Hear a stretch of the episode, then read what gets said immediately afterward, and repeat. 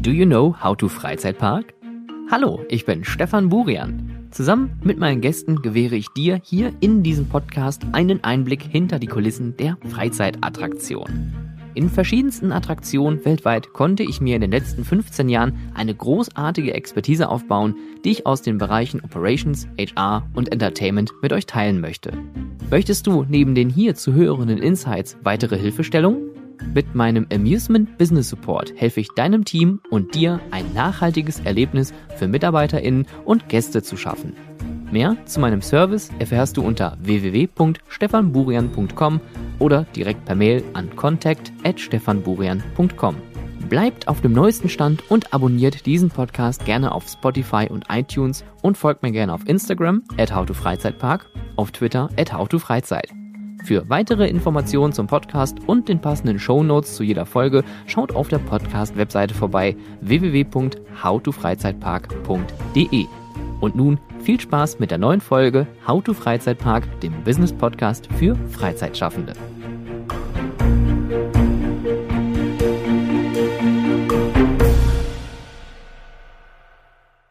So um, it's my, I think, very first interview this year, and it's in English. Usually, all the episodes are in German, but um, I like to welcome somebody very special who is maybe not recognized by his name, but by his work that he has done. Good morning, René Merkelbach. Good morning, Stefan. Thank you for the invitation. Thanks for uh, coming. And um, before we hop into what you're doing, please introduce yourself so people know who is René Merkelbach. Yes. Uh, well, my name is René Merkelbach. I'm a composer from the Netherlands.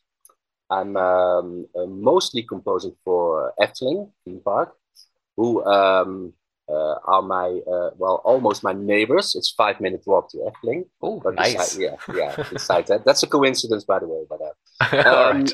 uh, but and besides Efteling, I've been um, writing music for um, well theme parks uh, uh, in in different countries, countries, but also TV series in the Netherlands, uh, TV commercials, um, uh, animation series like for a, a, Chinese platform.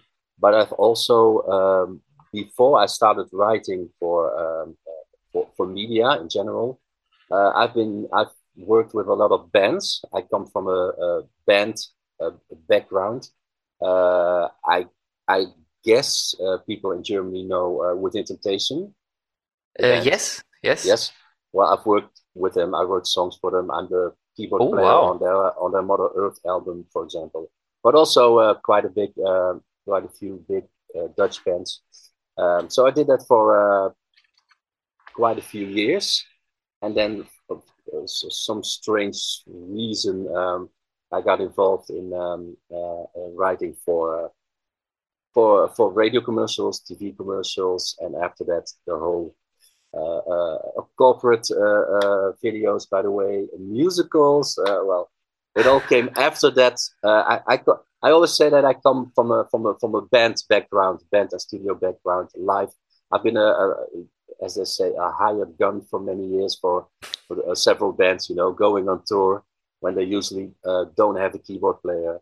Uh, uh, I did that for a long time, and now it's well for the last 25 years. I think it's mostly writing, writing for well, let's call it media, media in general. so, so when we talk about uh, your your uh, early days uh, playing in bands, was this kind of your uh, genre when you talk about uh, Within Temptation, like metallic uh, metal bands? Is that your type yeah. of music? Well, I've I've never never had one genre. Um, I could never choose one genre. I've liked all kinds of kinds kinds of music. I've played in I don't know how many bands. Also, uh, in in the early days, in the, the, the, top hundred bands, like we call them here, the cover bands, and we sorry, we played all all kinds of stuff. And um, but the thing is, I was working in um, uh, in a studio uh, nearby with a producer. The producer was called uh, Oscar Holleman. He did bands like uh, Krezip, who, who's very big in the Netherlands, uh, Within Temptation. Um, he had his part in Arcade, the, the, the Duncan Lawrence song, for example. Well, and I I was uh, uh, I had my own little studio within his big studio complex, um, and I'm a keyboard player. So what happened was that every band that came to the studio uh, who did not have a keyboard player, but who thought, well, let's try something like an int- uh, uh, After Forever is a band sort of like Within Temptation, you know, with uh, uh, Floor Jansen, who is now in Nightwish. Um, that those kind of bands uh, uh came there, and when they when they needed uh, a little bit of, of, of, keyboards or a few parts of keyboards, maybe. Um, well, I was there anyway. That's a, that's a bit how it worked. If they needed something, they said, "Well, René's around the corner. Let him play uh, stuff." But also, uh, but not not only rock bands or metal bands. There were punk bands. There were pop bands. Uh, we had a big band um, a project called Chaotic many many years ago uh, that was all very very poppy, like uh, pop hits and kind of. So I, I, I think I played keyboards on uh, uh around. Well, I counted it once. I came to uh, 33 CDs. Yeah. Uh, some of them the whole CD, and some was were, were just intros. Or, and and like the band Gorefest, that those are not very well known to to everyone, but they were one of the biggest um, Dutch um, well, uh, metal rock bands, uh, they just they hated keyboards in the beginning. Keyboards were not were not done um, uh, with Jan-Chris grunting, and you know, and it was uh, I don't even recall uh, the style now. But anyway, and at some point they say, you know what, maybe we should should go back to to our to what we listened to in the early days uh, and uh, use some Hammonds. Let's do some Deep Purple kind of stuff and so I played a few Hammond parts and uh, a mellotron and a few piano parts. Uh, so th- that that that kind of stuff. So I did yeah. that for uh, eleven years in that studio. Yeah. Wow. And how, how did you find your way into the music business? Was it your very first choice? You were always passionate about music, and you said one day, "All right, that's my life now." Uh, well, to be honest, this is uh, uh, okay, when I was a kid, no, when I was young, when I was young, when I was young, um, I was into music always, always. I was in a school band when I was 15, and I was crazy, crazy about Queen. Queen was my world. Queen was my escape. I went to see Queen all by myself when I was 16 years old, and I was wow. a bit shy. And I went to the big. I was standing in front. Uh, I could almost touch the shoes of Freddie Mercury. Well, whatever. So, so I was always um, uh, how do, do they call it? Um, well, music. I knew that I wanted to do something in music. Um, my uh, granddad was a trumpet player, by the way, and he played in jazz bands. So our parents took us parents took us to uh, to uh, bars sometimes, some uh, Sunday afternoon. those those uh, old jazz Dixieland jam sessions. So I was always crazy about music, and when I was in um, well one of my first bands, I think. Then I already I always knew I wanted to uh, do something with music. I had um, two choices for myself. One was become um, world famous with the next Queen, of course, but uh, that didn't happen. uh, but I also knew that if if that would not uh, happen, uh, which would not be very likely to happen, uh, that I would uh, um, would love to to to live from making music. The thing is, uh, you don't just start uh, uh, working and uh, make your money with music. So I um, I went to school, of course, and I went to into the military, like we all had to in those days. Now now it's volunteer voluntarily. Is that a mm. word? Anyway, then it was um, we had to and after that, I started working. I started working in um, a, a fashion store. I was a store manager. Can't believe it, but I, I was. okay, uh, that's weird on is, your CV. yeah, that's weird on my CV. I did it for four and a half years. Really big, big, big stores in, uh, in the Netherlands, and uh, they were also in Germany. Germany, by the way. But um, but every night when I came home around nine, I think, I uh, was writing music till one or two uh, in the morning every night. Music was everything. I was in several bands. I made music. I did it for four and a half years. And then one one morning, I called up uh, my uh, my boss. I did not think about it for weeks or days. I woke up and I thought, this is the day. Today's the switch. And um, so I called him up. I said I quit, and I'm gonna live uh, of the music. And he said, "That's nice. Keep dreaming." And I thought, no, someone has to do it, and I'm gonna do it. So that's uh, that's uh, how it started. But that, uh, to be honest, that wasn't easy because you you can say I'll I'll I'll start uh, living uh, and making money in, in, in music, but um, sure it's it's like uh, what they call it scrapping it's it's like uh, you know uh, and I also have, also have to say the bands that I was playing in um, they were cover bands and they were cover bands playing in discotheques but also in bars you couldn't you, we played a few times a week but we couldn't uh, we couldn't we didn't make enough money to uh, to live uh, from that so well that's that's how my that's when the switch came that's how the Uh, that was not a success, but in the beginning, but it was a start. It was a start. It was a mindset. That, yeah. It. It's a mindset, and it's a step that uh, most people don't um, dare to take because uh, it's tricky. It is, um, yeah. But I, I, I, knew that I had to do it, and that's um, that's a long time ago now. but it's it, it's so lovely to hear that you really followed your passion, that you really took the risk and said all right that's that's my persona that's my life i want to make music then yeah. you played with several bands over a couple of years but then there came another switch suddenly there was a theme park and you composed music for a theme park how did that happen yeah well during that uh, studio time um, uh, uh, we got more and more work in the uh, in the TV commercials and radio commercials. Um, uh, and but that that world, that commercial world, became um, I call it um, harsher or more difficult. What yeah. I mean is, um, uh, we knew someone who was uh, working in this business. I wasn't.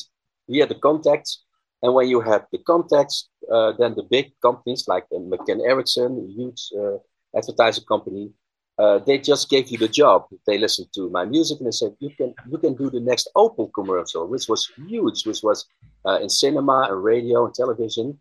It was my first one. My first, very first uh, commercial was was this big. Um, but so if you knew someone and if you worked hard and if you uh, delivered, then you got then you got the job and maybe the next job. But then at some point there uh, came the um, the start of the pitches. And uh, so from then on you had to uh, uh, pitch. You had to uh, it was like a, uh, well you got a chance but five other people as well. Yeah so you really had to fight for it. had to fight for it. And i don't mind fighting for it but um, I, I, I like to, to work for it i like to fight for it but i have to be sure uh, that it's a fair game you know what I mean? I've yeah. I've, uh, I, have uh, had more uh, uh, cases of, of pitches in the last uh, years, um, and there has been one for a, a big company in uh, Belgium, the, the, the rights owners of the Smurfs worldwide. Hmm. they wanted me to pitch, but I knew on beforehand that um, a friend of a friend of the director, you know, that the director really wanted someone else, and they said he wants to work with someone else but uh, give it a try anyway. And that's when I always say no, because I want to be. Uh, everyone has to have a fair chance. Anyway, yeah. So this this this advertising uh, business got a little more complicated. It was not my my world anyway. Uh, but every day for 11 years, I was driving past Efteling with my car uh, to the studio. I live in Tilburg, Tilburg that you know from Dolores, I think. Yes, I heard you. I your beautiful podcast. Um, so I drove from Tilburg to uh, Waalwijk nearby, and every day I uh, drove past uh, uh, past by the Efteling.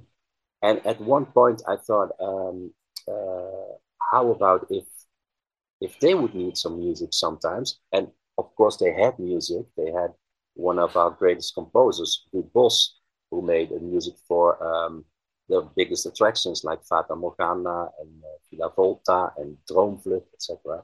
But I thought, I thought, what if he does all the uh, the big attractions, and maybe one day uh, they might need just a little sound effect or a little piece of music uh, that they don't want to well bother him for. You know, sometimes they uh, they they had uh, park entertainment, they had park videos, and, uh, everything. So um, someone from the studio where I worked uh, wrote uh, wrote a letter, yes, a letter in 1999. Um, and the day after, we got a, a, a, response that they wanted to talk to uh, to me because I was the music man. Um, and then uh, that was the year that the first winter Efteling mm. uh, was there in 1999. Yeah. And and right before the winter Efteling, I think a few weeks before the opening, someone said, "Wouldn't it be nice if we had the the paddenstoelen, the toadstools? You know what I mean, with the music from uh, Bach? Uh, uh, if they had some kind of winter arrangement, just the sleigh bells and just a few tubular bells and." Uh, well, they, they didn't want to uh, bother the uh, uh, well their main composer, and they didn't know how to how to arrange this. And then came this letter from uh, from the studio, and I thought, and they thought, okay, he's around the corner, maybe he can do it. And that was my first, my very first tiny, tiny assignment for Efteling, and that worked out well. Uh, so after that, uh, like I was hoping for, all these little, very little assignments uh, uh, came. can you do a little sound for this? Can you do a very short piece of music for that? All in MIDI, you know, all for, with keyboards, no no orchestral stuff, of course. And then came the um, the songs for the entertainment acts in Efteling. And after that, well, well, I, I want to say the rest is history. But for those, for those who don't know, uh, then came the Efteling CDs, Efteling DVDs, Park uh, VHS tapes. You know the Park uh, uh promotion. Good old times. Uh, yeah, good times. The first um, Efteling game on a CD-ROM uh, for Windows um, about Pardoes. Um, well, and after that came well, uh, the attractions. yeah, many and, years, many years after that. And and I have to admit, some of those uh, melodies are one of my most favorite park tunes I've ever heard. Uh, especially wow. the ones for Joris and the Draak and Raveleijn. I mm. really do enjoy the the the the music, the mood, especially on Raveleijn. I still remember when they had uh, started building, and there was oh. this oh. only the archway uh, with a bridge as a teaser before Raveleijn even started. Yeah. And there was this slight melody with a girl singing, and then there was this uh, uh, noises of the ravens all around. That was yeah. such an atmospheric piece. And uh, now your name is behind those uh, melodies. Uh, how, how, how, do, how do you feel about this when people walk about the park, enjoy the rides, and even dive even deeper into the stories with your music? Yeah, it's, it's a strange. Um uh, strange feeling, and um, I don't always um, realize it. I don't always realize it. Still don't realize it. But sometimes I walk uh, uh, uh, through Efteling, and sometimes I hear uh, my music coming from three or four directions, and and and that's when I sometimes stand still. I think, oh wow, this is this is something. This is really something, you know, because five and a half uh, million visitors uh, every year are, and and well, I, don't know how how how how uh, many how much in percentage I wrote for that thing, but it's quite a lot, and it's in all the uh, we call it Rijken, like uh, uh Rijk, Rijk. Mm -hmm. we have we have four of them in Efteling. Um, so and, and and it's everywhere. So it's and, and I always also have to admit, sometimes I hear something for a few seconds and then I think, what's this? What is this again?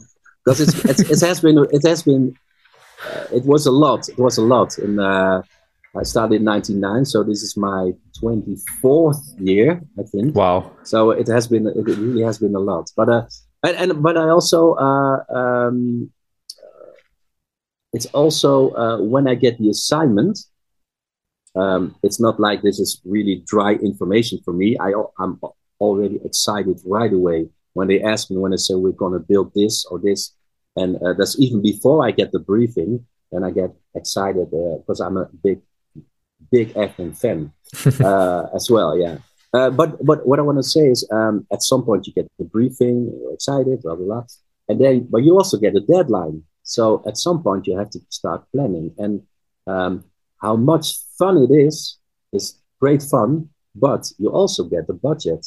You mm. are uh, uh, responsible for the budget for the music, so you're also responsible if you start recording with an orchestra with 50 or 60 people, which costs a lot of money you're also responsible for uh, uh, the recording with the orchestra and everything that comes with it. so um, from the moment that I get the assignment until uh, let's say the opening, it's and this is this sound this does not sound romantic, um, but it's a job. It's the best job in the world. Yeah, but it's a job that I have to do, and um, I don't ha- I don't have uh, uh, so much. Um, I'm not so confident of myself that I think, okay, let's do another uh, Symbolica or another uh, You know, this is huge. This is huge in my head. So I become restless and I become, of course, insecure. I think you should.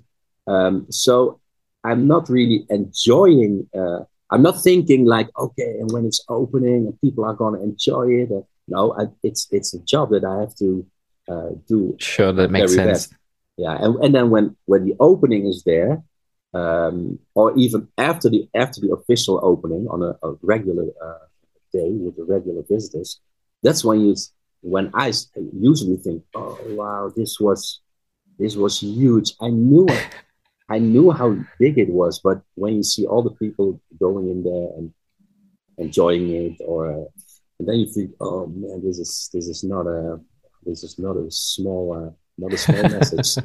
This is really something. And it must really feel weird when you when you have all this theoretical um, stuff with your planning, organization, with the orchestra, the budget planning. You have the composing, then you have the final piece on some point. But when it's implemented into the attraction, that must really feel weird to see all come together and really feel what was before on paper now really becomes reality. Yeah, yeah, and you know. Um, you, you you're getting used to it uh, slowly because I get used to it slowly because um, uh, I'm mixing with a mixing engineer in the attraction as well. So um, from the moment you deliver the music and it's all in stereo and everything is approved, then you go with your uh, separate tracks. Like uh, let's call a, a, a let's pick a Symbolica for example with 13 scenes that you're going through. Um, um, we've been mixing there for I think for two weeks, and we always started at night because that's when the the builders and the technical guys with their drills and hammers and yeah. shit they're all gone. So then the sound people come in and the light people. Uh, we we've been doing that for a few weeks till very uh, late at night or early in the morning. Um, so you slowly you see it coming together really really slow because the light guys, we, we, we don't uh, uh, have to work together, but we work at the same time. Mm. They don't have to. Uh, they don't have questions for me, and I'm not telling them shouldn't.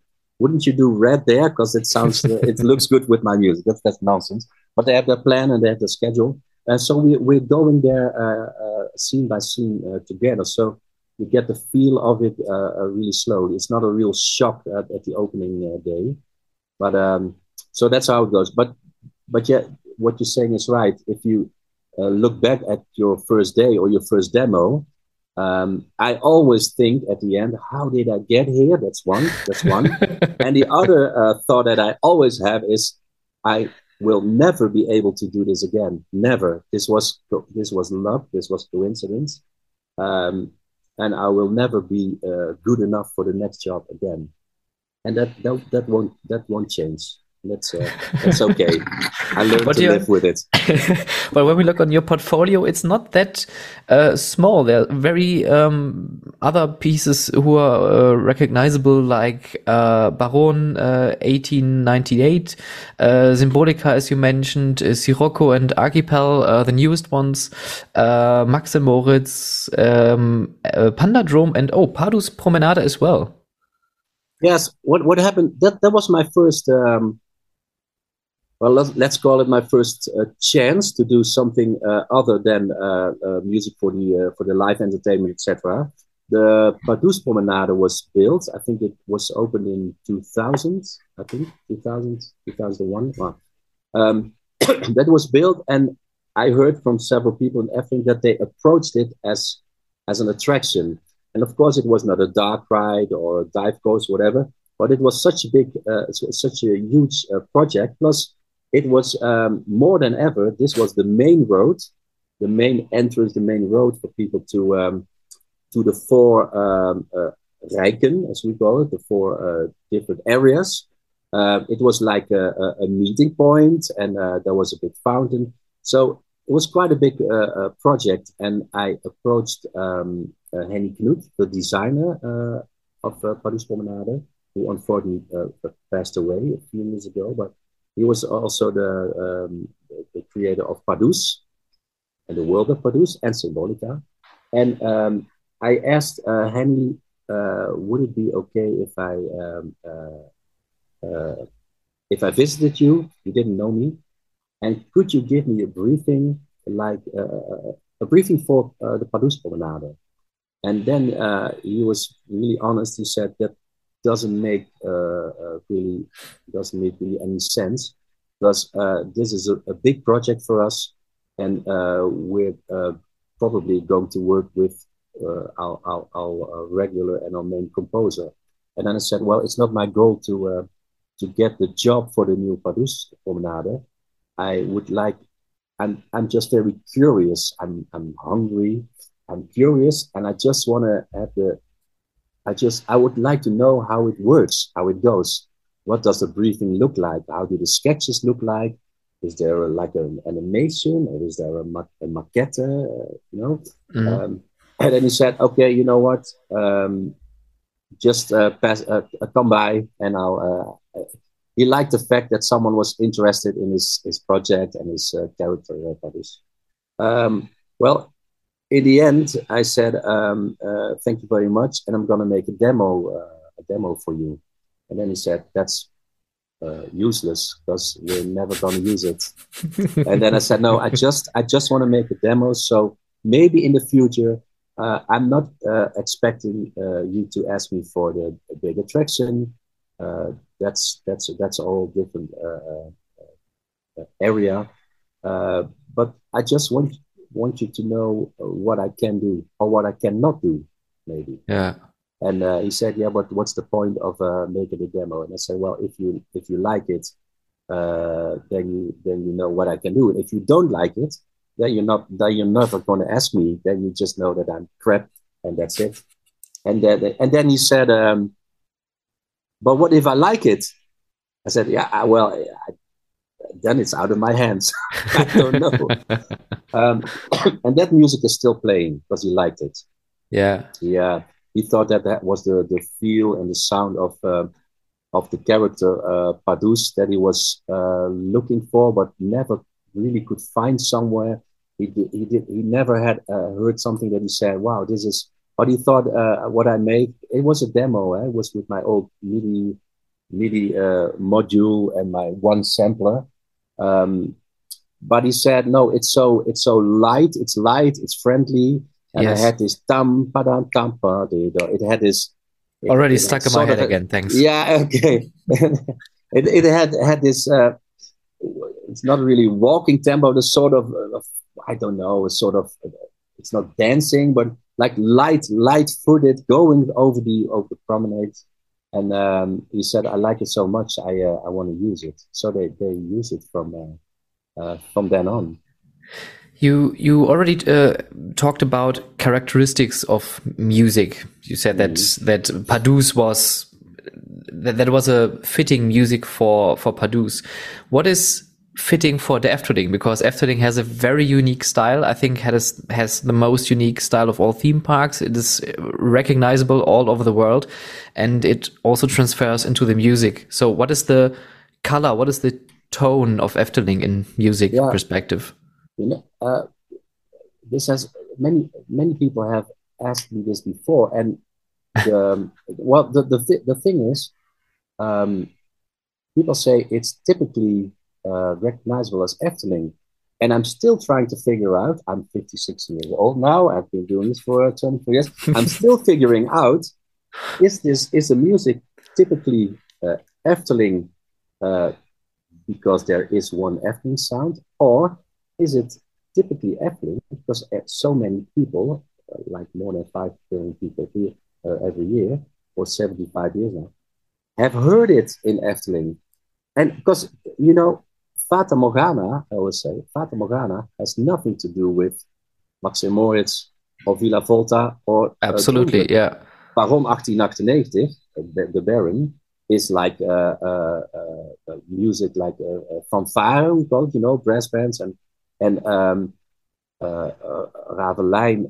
it's it's so different. What what I what I do think is that most of Efteling music is um, um, it's not too too um, too difficult. It's not too. Uh, we call it uh, laagdrempelig. Uh, you would call it. Um, how would you say that in um, German or English? um, well, it's it's it's um, quite easy to um, uh, uh, to listen to. It's not too too heavily classical or something. Mm-hmm. It's not too difficult. they don't all have to be. Um, is is earworm a, a, a, an English word? We say oorworm. Uh, Ohrwurm in German. I don't know what it is in in uh, English, but no. yeah, I know what you mean. You know the, the music that sticks in your head, like yeah. like to say, you can't get it out of, out of your head. Um, that that that's never an, a, a, a, wish or an assignment uh, assignment uh, from Efteling. It doesn't have to have that in your music. Um, uh, but most of Efteling tunes, tunes do have it, like Carnival Festival. And if I sing uh, the Baron, that's that's that's that's going to be repeated a few times, and then comes the variation and another variation until we go back to da. So, um, but on the, on the other hand, uh, Fata Morgana is is really famous in the Netherlands in the Efteling, and that melody, well, people can sing it sort of, no one's humming that or singing that. Yeah. So um, so it doesn't have to be that um, uh, uh, uh, simple, simple or recognizable. Uh, but I I like to um, uh, I like to work with uh, I call it a, a, round. You know, so many uh, measures, so many bars. I mean, there are bars, and then a variation, variation, and then go back to the melody again. Um, Another thing is that um, uh, Efteling always chooses to use uh, uh, classical uh, instruments. Mm-hmm. Uh, you'll never, or hardly ever, hardly ever hear uh, like a dance tune or a, a pop tune, um, which I think is very nice and very smart because um, um, I, I always say if you start using dance music or dance sounds, um, then most of the of the styles in dance music or pop music are related to a period or to a time. You know, the the, the newest uh, dance beat or synthesizer sound from now can be outdated in uh, mm. three or four years. But this classical music, it sounds this classical music, this orchestral music. Sometimes it's just with three instruments. It's not always in big orchestra. Um, it always sounds, I don't know, warm and rich, and uh, mm. yeah, it's nice. So, but so is there one style? I think that it's um, uh, not not too difficult that you can uh, that it sometimes sticks in, in your head in, in, in a not in a bad way, I hope. But um, and that's it. But one one Efteling style is is not there. Uh, there's one thing, uh, of course, which is different um, from Efteling to uh, uh, uh compared to like uh, like Disney, for example uh, I think that like in Disney music, I call it Disney, I call it American music. There's a there's much more going on in um, uh, harp runs and flutes and mm-hmm. big uh, brass. You know, it's uh, well, you know, the, the Disney style uh, of of most Disney movies or Disney uh, park music, and maybe uh, Efteling music is, is, is a bit more European. I don't. I use less um, I call it um, um, versieringen. less like little runs a little. Um, I, I did it a little bit in the in the new Spark music because I thought it fitted there, but uh, not not always. It's not uh, that full and that um, uh, well that full with all these little um, extras. So there's no. You talked about the briefings you get before you uh, go to work. There are no specific mentions of it has to have this specific instruments, or we would like to have this more with harps than with guitars. Uh, no, but um, sometimes you get um, like with uh, uh, Joris and the Draak, George and the Dragon. Um, uh, Karel Willemen, he was the designer, and he said, um, "I'm gonna uh, give you a few um, uh, tracks that I listen to, movie movie soundtracks, um, but I, I don't I don't want to hear them back back in Joris and the Draak." But he said, if you listen to um, uh, Star Wars, for example, he said, mm-hmm. "I like uh, I like the brass, I like the high the high trumpets and the high uh, well, the high brass." He, I, he said, "I like that," but um, and he said in um, I think it was um, uh, Raiders of the Lost Ark, he, he let some percussion part, let it let me listen to it, and another part he said, and another soundtrack he said, listen to this really fast percussion. He said because we're we're gonna fight we're gonna fight a dragon and and we're scared but we're also uh, full of uh, adrenaline. So um, we don't want to slow or score with, with, low instruments. We're gonna uh, um, what's the other da, da, da, da, da, da. so we, end we're on horses maybe we don't know mm-hmm. we're in a, in a coaster of course horses with our spears and uh, etc so he said uh, uh, take these take these ingredients but I don't want to hear any of them back in the uh, uh, in, the, in, the, in the soundtrack. He, he, said it's just for inspiration, and uh, so that works. And uh, like Baron 1898 um, is about the the mines in the south of Holland,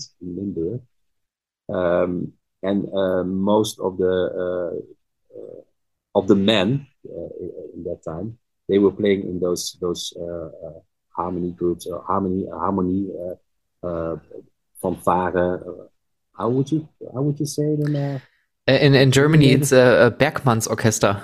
Okay. Yes. Right.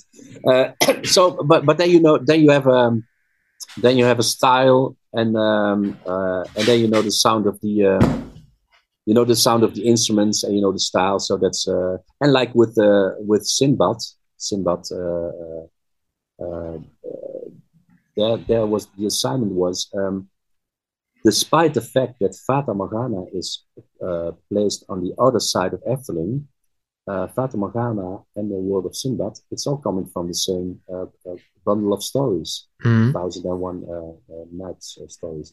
So um, the request was um, don't try to copy Fata Morgana, don't even try to recreate the sound of Fata Morgana, but we are in this red, Arabian uh, uh, style and mood. So you, uh, in, in Middle Eastern mood.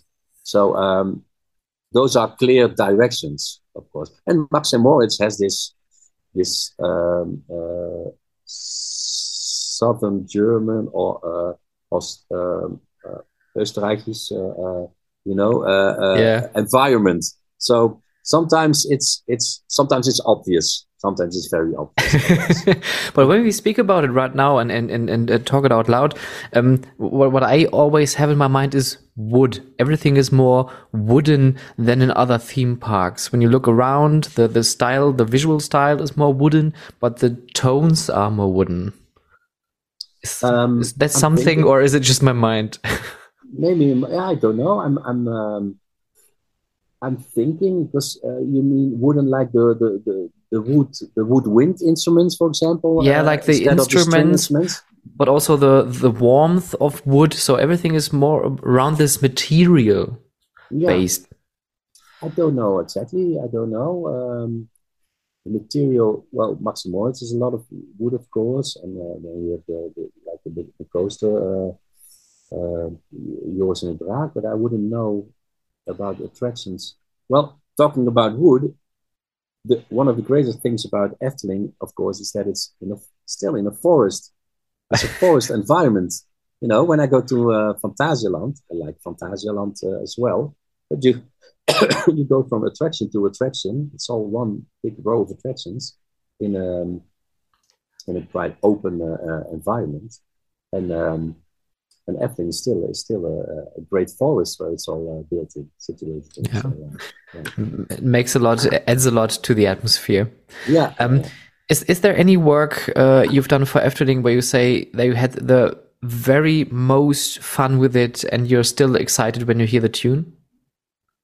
Um, I don't. I don't have a, a, a favorite. That would be like uh, uh, choosing your favorite child. okay, difficult uh, question. It, no, right. no, yeah, no, yeah, no. But it's, it's they're all very different. I have um, I have great memories of um, of all of them. But uh, I'll, I'll, say I'll, I'll tell you why uh, uh, some totally different attractions can be uh, um, worthful or um, equally exciting for me. Like uh, Symbolica, Symbolica was the biggest one with uh, the 13 scenes. We call I call the 13th scene, by the way, is the exit. You see this diamond, and it mm-hmm. was for me it was uh, scene 13 because there was there was sound coming out of that, uh, that, that diamond. But anyway, so but that's a huge huge attraction, and everyone is everything is um, composed and recorded uh, uh and played there in sync. So it was a technical uh, challenge, etc. But on the other hand, um, the Zes Zwanen, the Six Swans, uh, that's just a cello and a piano and um, what else did I use? Uh, and the harp, the harp.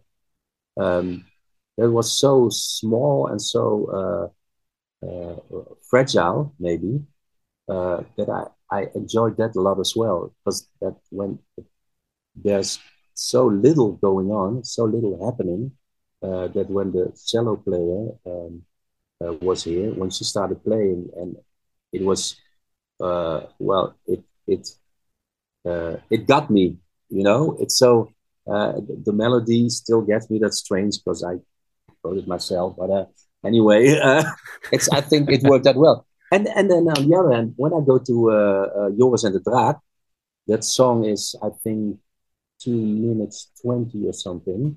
Um, I still, uh, if I may say this myself, I think it's so. Uh, uh, I call it compact. I call it.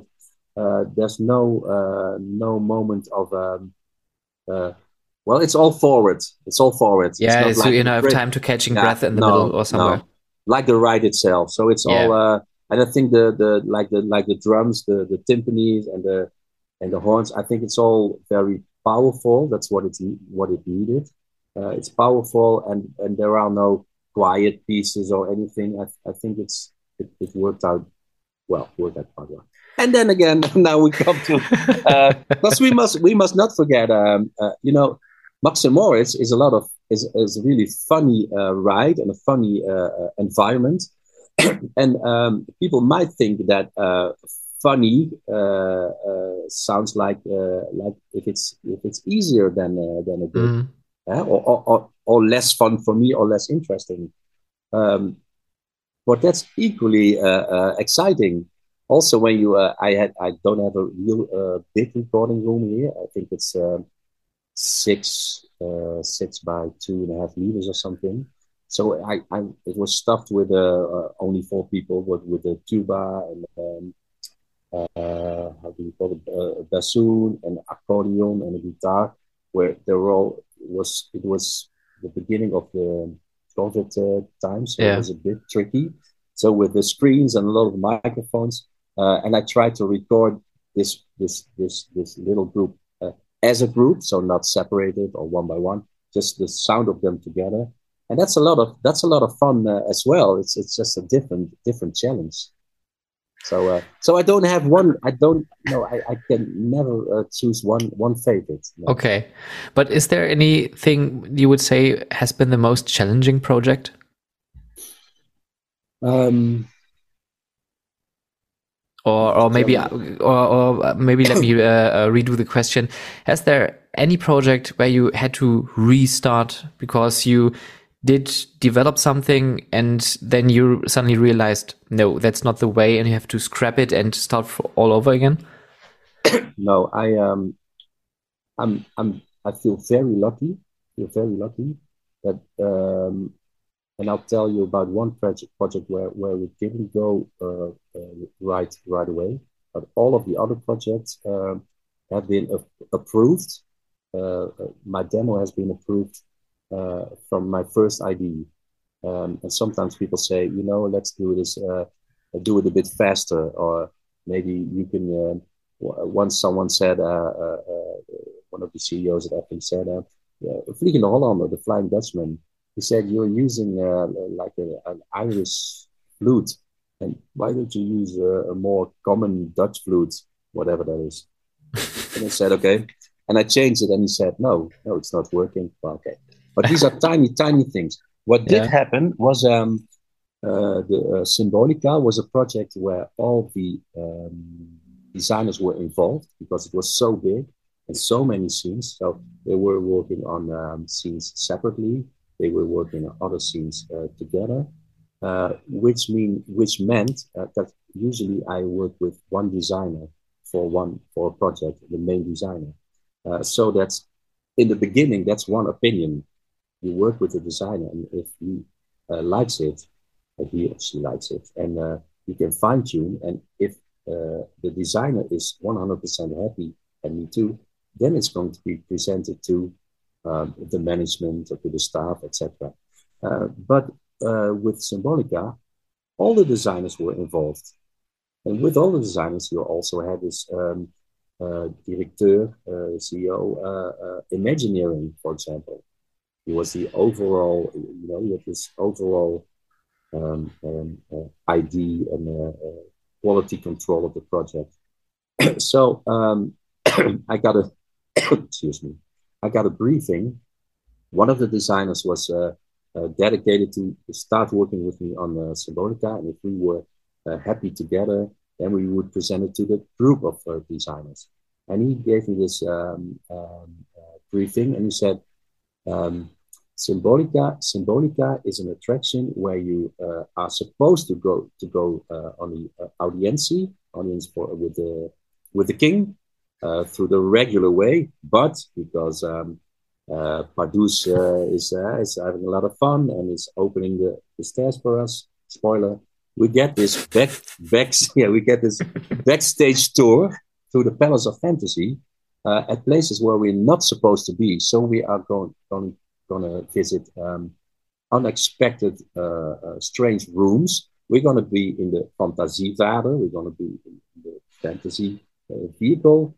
Um, and when we think we're going to uh, go straight ahead, then we might turn to the left uh, uh, suddenly. And and when we think we are the first one, because we are with three vehicles, of course, cars, uh, we're the first one. Maybe later on we are the third or the second one in a row. So mm. it's uh, going to be unexpected. So he said, "How about if you approach the music um, more unexpected?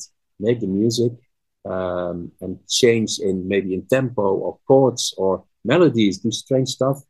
Uh, and then and and and the, the the master in doing this, maybe the inventor, is Danny Elfman, of course. so we thought if you listen to mu- uh, movie scores uh, if you listen to Danny Elfman, um, Elfman, he's he's using uh, chords in a in, in a row um, that that you wouldn't expect that are not mainstream.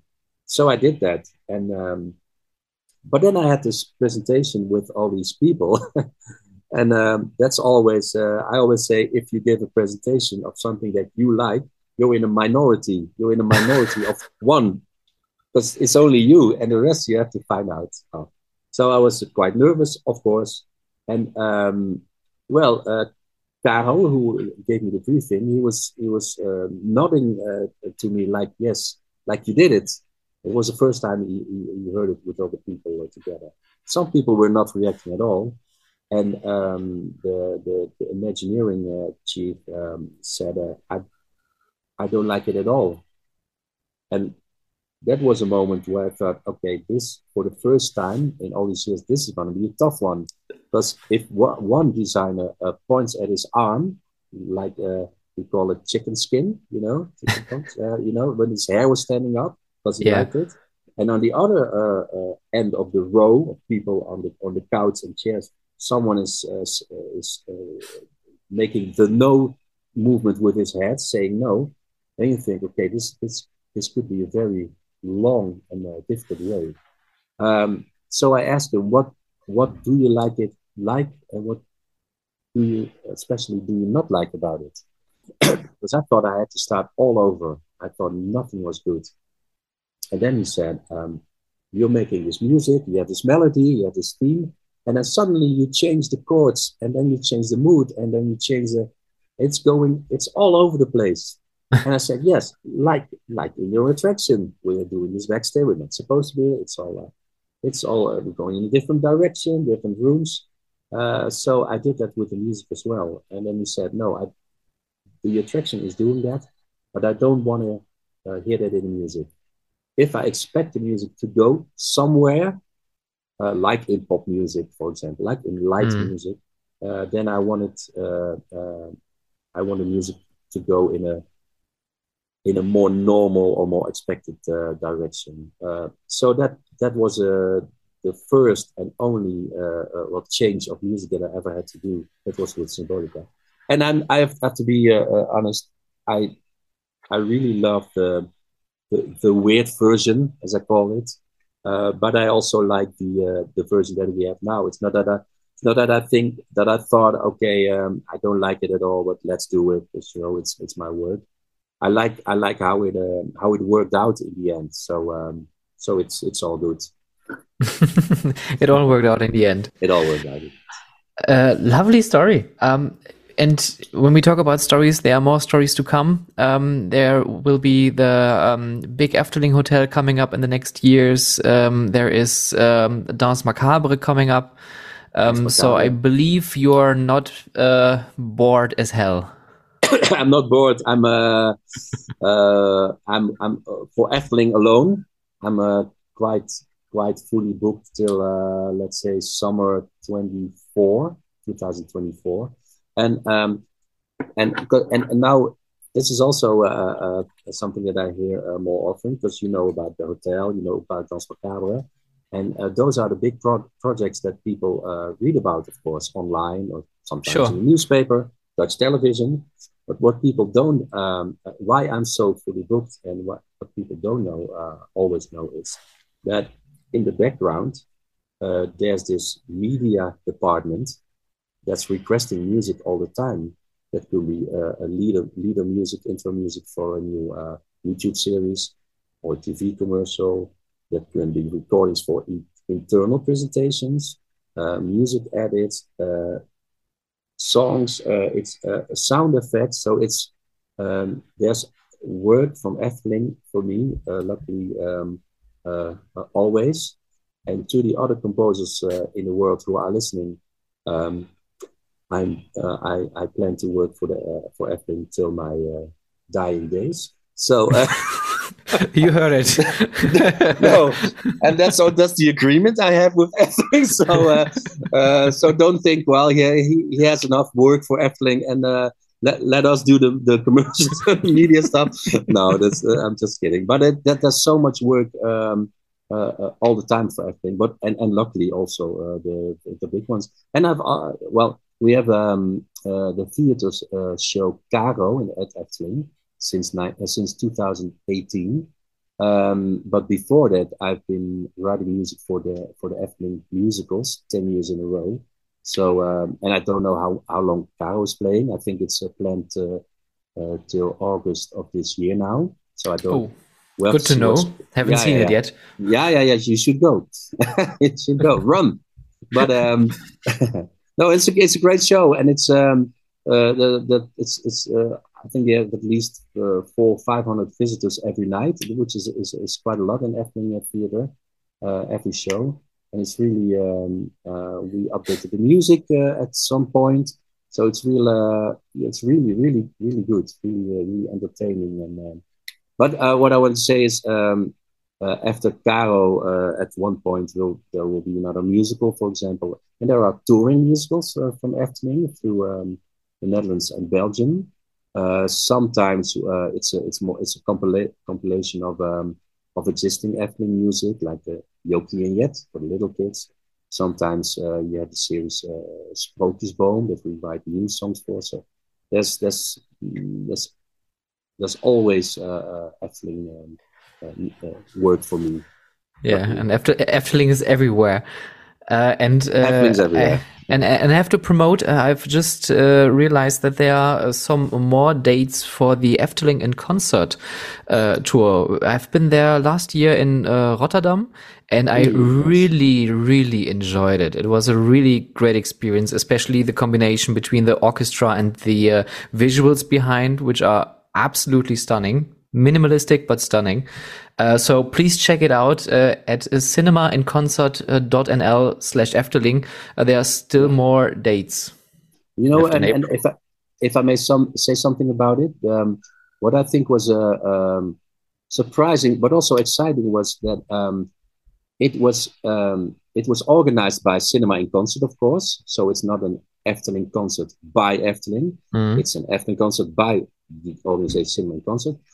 and they asked uh, uh, Efteling and me to uh, gather as much Efteling music as I could find.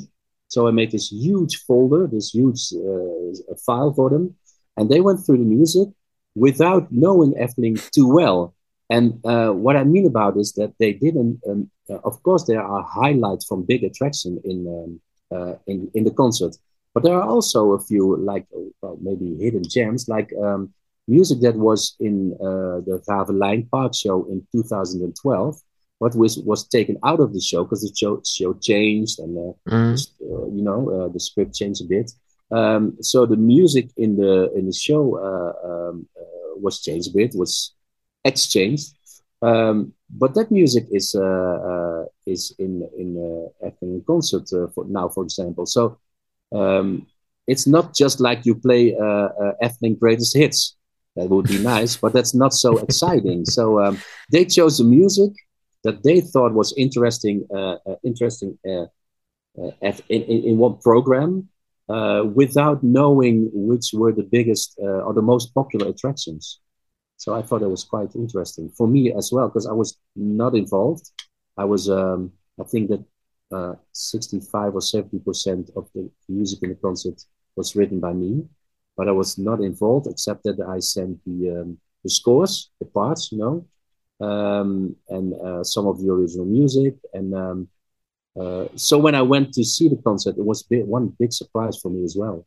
so it's really, it's really, really nice. I'm going to uh, Antwerp, to Belgium next weekend, because uh, I thought that was the last one. I thought I have to see that again, and then came the extra concerts uh, uh, for the, the, beginning of next of uh, this year. I think April or something. You know. Yes, I yeah. think two two more dates in April in uh, Rotterdam. Yeah, yeah. So yes. if you if you like Efteling music, uh, dear listeners outside, uh, if you really enjoy it and if you really enjoy uh, the work of René, just check it out and really uh, experience theme park music in a complete different way. yes, true. and uh, one last question. Mm -hmm. about you and your work because you mentioned different bands. You mentioned Danny Elfman um, on some point. What is your own biggest inspiration when you're composing music or when you think about composing music for somebody else? Um, I don't have one um, one way or one inspiration. Um, I don't, you know, I don't come. I don't have a really um, um, classical uh, uh, background. I never studied music except for the really, really basic lessons um, when I was in school. Um, and after that, I started uh, playing in bands, first with one finger, then with three fingers, and etc. when I was 15. so I'm an autodidact, autodidact. Um, so what what I want to say is I I I don't lean like people who study on the uh, conservatorium. You know what I mean? Who study music, they can maybe uh, recall or lean on um, on the old masters. You know, let's do a let's take a little uh, uh, Debussy and a little Bach and a little Mozart and stuff.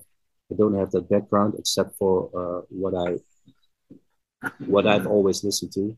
that's mainly uh, uh, movie scores, and um, I can be I can go crazy when I, uh, of course, when I listen to uh, Danny Elfman, but um, when I listen to uh, uh, Ryuichi Sakamoto uh, playing, uh, what's the, the the Revenant, for example, playing one chord or one long note and just a little melody that can get me as as as as much as this, like for example, John Williams score, which is mm. amazing mm. with his, but this this three notes from Ryuichi, Ryuichi Sakamoto can sometimes get more to me than the uh, thousand amazing notes from uh, John Williams. you know? So so there's not one inspiration. It's just um, and and when I uh, start writing, when I get a briefing, I don't really um, go listen to specific composers like uh, oh that um, uh, now I should listen to that composer because he made the music for that movie or something.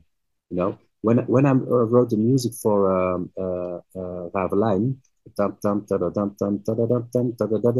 I got all these these these bad messages like oh he ripped off uh, you know pirates pirates of the caribbean. But the but the rhythm pam pam tam has been there for ages you know. And it fitted with the horses and it fitted with the action. And so um, um, and sometimes it works because uh, sometimes you you you you, uh, you get a briefing and then you let it work and uh, I don't go sit right behind the piano. I wait till I till something is like they say is falling, falling. It's, it's getting to me. It sounds very uh, spiritual, but that's not what I mean. You know, sometimes you, you, just hear a melody in your head or the rhythm. yeah, yeah exactly. that's when I start, and that can take weeks or something. But um, uh, one thing that happened the other way around was um, I saw the movie Pan's Labyrinth once. Oh, one of my favorite movies. Uh, and in Pan's Labyrinth, I cannot re- uh, recall uh, the, the melody, but there was I remember that there was a a, a child a ch- child voice coming back every time, a singing voice. I don't know how it how it went exactly, and I always thought, always thought, if one day I get a chance to do something like that, something like that, not that melody, not that same kind, but something like one children's voice to start with Mm. Then I then I would be very happy. And then um, I was asked to do Raveleijn. So and Pan's Labyrinth was maybe uh, ten years before that. I don't know how how old that movie was. But then uh, I read the, read the script and I could have started with uh, the tam tam ta da da I could have started with any part of the, but I started with with a child voice with my my godchild, who was 10 years old then, uh, oh, nice. singing, and a little piano behind it. And that was the, the start of, uh, of uh, Raveleijn, and all the rest came after. So that it was not, I get the briefing, and now I'm going to uh, watch movies, and maybe I get in this medieval movie style. I get inspired and write something, or copy something, or make a sound like. The idea was there always in the back of my head. So, um, that's how it how it can go sometimes. and and and how big is your relief when you have the chance to really implement your idea you had a couple of years ago? Um, the relief. Well, um, I, I, I can tell you, uh, I got a, a, briefing for uh, Raveleijn at some point, and uh, it was a miscommunication when I got the the brief. The briefing was um, you know, an uh, A4 uh, uh, letter, you know, mm-hmm. A4, and then half of it. It was really n- nothing. And so I got this briefing, and um, and I thought Raveleijn is going to be something that's going to happen in, uh, I don't know, a year or something. I, it was a miscommunication. Uh, so I didn't do anything with it. And then at one point, I, uh, I got a call from a pretty, well, upset chief Imagineering and he said, "Where is where is your music for Raveleijn? I ordered it uh, uh, months ago." And I said, "Well, I'm waiting for it to be uh, like an actual thing when it started uh, starting." And then he said, "I asked you, I gave you the briefing. When I give you a briefing, it is an actual thing. So I was supposed to start it anyway." So uh, I got a little uh, nervous. I said, "Okay, it's a miscommunication. I'm going to fix this." Within one week, you'll have the main theme of Raveleijn. Wow. And, um, uh, and within a week, it I did not have just have the main theme. I had all the big themes for um, uh, uh, Olaf Grafhart, the big bad guy, for uh, Halina, the Raven, the Raven mm. woman for well, I had five or six themes, and um, so I sent it to uh, to him, and I waited for the phone call, and he called me up on Monday morning, and I thought this can be good news or bad news, and uh, then the big, the biggest relief came. He said, um, "I just listened to your music, and um, uh, do you think do you think this is normal yourself?" And I said, "Well, I don't know. You know, normal uh, can also be a bad thing. Yeah? Do you think this is normal? This bad music or crappy music?" And he said, "It's unbelievable. I have, I, I, feel it through my whole body, and it's unbelievable. And this is exactly what we need." So that was a really was one of the biggest re- reliefs. uh, like you said, uh, after all these uh, after all these years, uh, after I watched Pan's Labyrinth. Awesome. Thank th René, thank you so much for the insights and I'm uh, really looking forward for the uh, next melodies and tunes and themes we will hear in the next couple of years. And um, yeah. Thank you. Thank you very much. Yeah. If uh, if if I may uh, add, add one little thing. Sure. Um, I work for Efteling mainly, but I also do great projects for uh, companies that deserve to get a little attention. Like I did a um, an uh, immersive art installation in Madrid uh, uh, this year. Sometimes I do a, a, a I did a, a, Babylon Park in the UK. Oh, sorry. Uh, can, can I can I just just hop in there? When you mean mm. immersive art installation, it's not the Tim Burton labyrinth, right? No, it's the. Um, oh, okay. it's a Tutankhamun uh, uh, exposition in the in MAD, oh. MAD, Madrid Artes Digitales. Yeah. Um, it's a 500 square meter uh, room, eight, and the, the walls are eight meters high. And there's a projection uh, uh, on all the walls, but also the floor is, uh, is, is uh, going along. So it's the the the the, the life and the life and death of uh, Tutankhamun. And so it's an it's a movie of um, around 28 minutes and a virtual reality room after that. So it's it's it's huge and um, um, like I said, uh, most of my work is for Efteling, but uh, sometimes it's it's also I think it's sometimes it's healthy healthy as well to look at how other companies work or to get new insights like uh, the Tutankhamun this this Egyptian music is uh, is was a different style again uh, for me. And uh, you learn from that and you learn from working with other people and you take that to your studio for uh, for my uh, great neighbors for Efteling uh, as well. You know, you learn from it. But uh, what I want to say, I'm not uh, uh I'm not uh, uh, gonna beg or ask for followers. But if people are interested in what I do for Efteling and beside Efteling, it would be nice if they would take a look at my Instagram maybe one day. sure. Uh, everything will be mentioned in the um, show notes as usual. And if you are curious about the work uh, of René and his team, um, it's audiocult uh, .nl and Instagram, I believe it's at René Merkelbach. Yeah, Instagram.com uh, slash René Merkelbach. All right. And yes. of course, if you want to listen to the Efteling music, just go to Efteling. You know the way. Let's go to Efteling. maybe, maybe we'll meet there. Probably. René, again, thank you so much for your time and uh, hope we will hear you, see you on the next big project.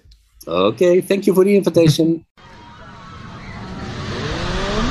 Schlussbremse. Ab in die Station, Bügel auf. Das war's. Liebe Freizeitschaffende, diese Fahrt ist nun vorbei. Der Ausgang befindet sich auf der rechten Seite. Vergisst nicht auf dem Weg nach draußen eure Taschen mitzunehmen und diesen Podcast auf iTunes und Spotify sowohl zu bewerten als auch zu abonnieren. Wenn ihr Anmerkungen, Feedback und Themenwünsche habt, dann schreibt mir doch gerne über Instagram at howtofreizeitpark, über Twitter at howtofreizeit oder direkt per Mail an contact at stefanburian.com. Aktuelle Informationen und Shownotes zum Podcast findet ihr auf www.howtofreizeitpark.de. Wenn ich dich neugierig gemacht habe und du das Potenzial deiner Freizeitattraktion für MitarbeiterInnen und Gäste nutzen möchtest, unterstütze ich dich gerne mit meiner Expertise. Mehr zu meinen Dienstleistungen findest du unter www.stefanburian.com und vereinbare direkt einen Termin per Mail unter contact@stefanburian.com. Vielen Dank fürs Zuhören, habt eine hervorragende Woche und bis bald.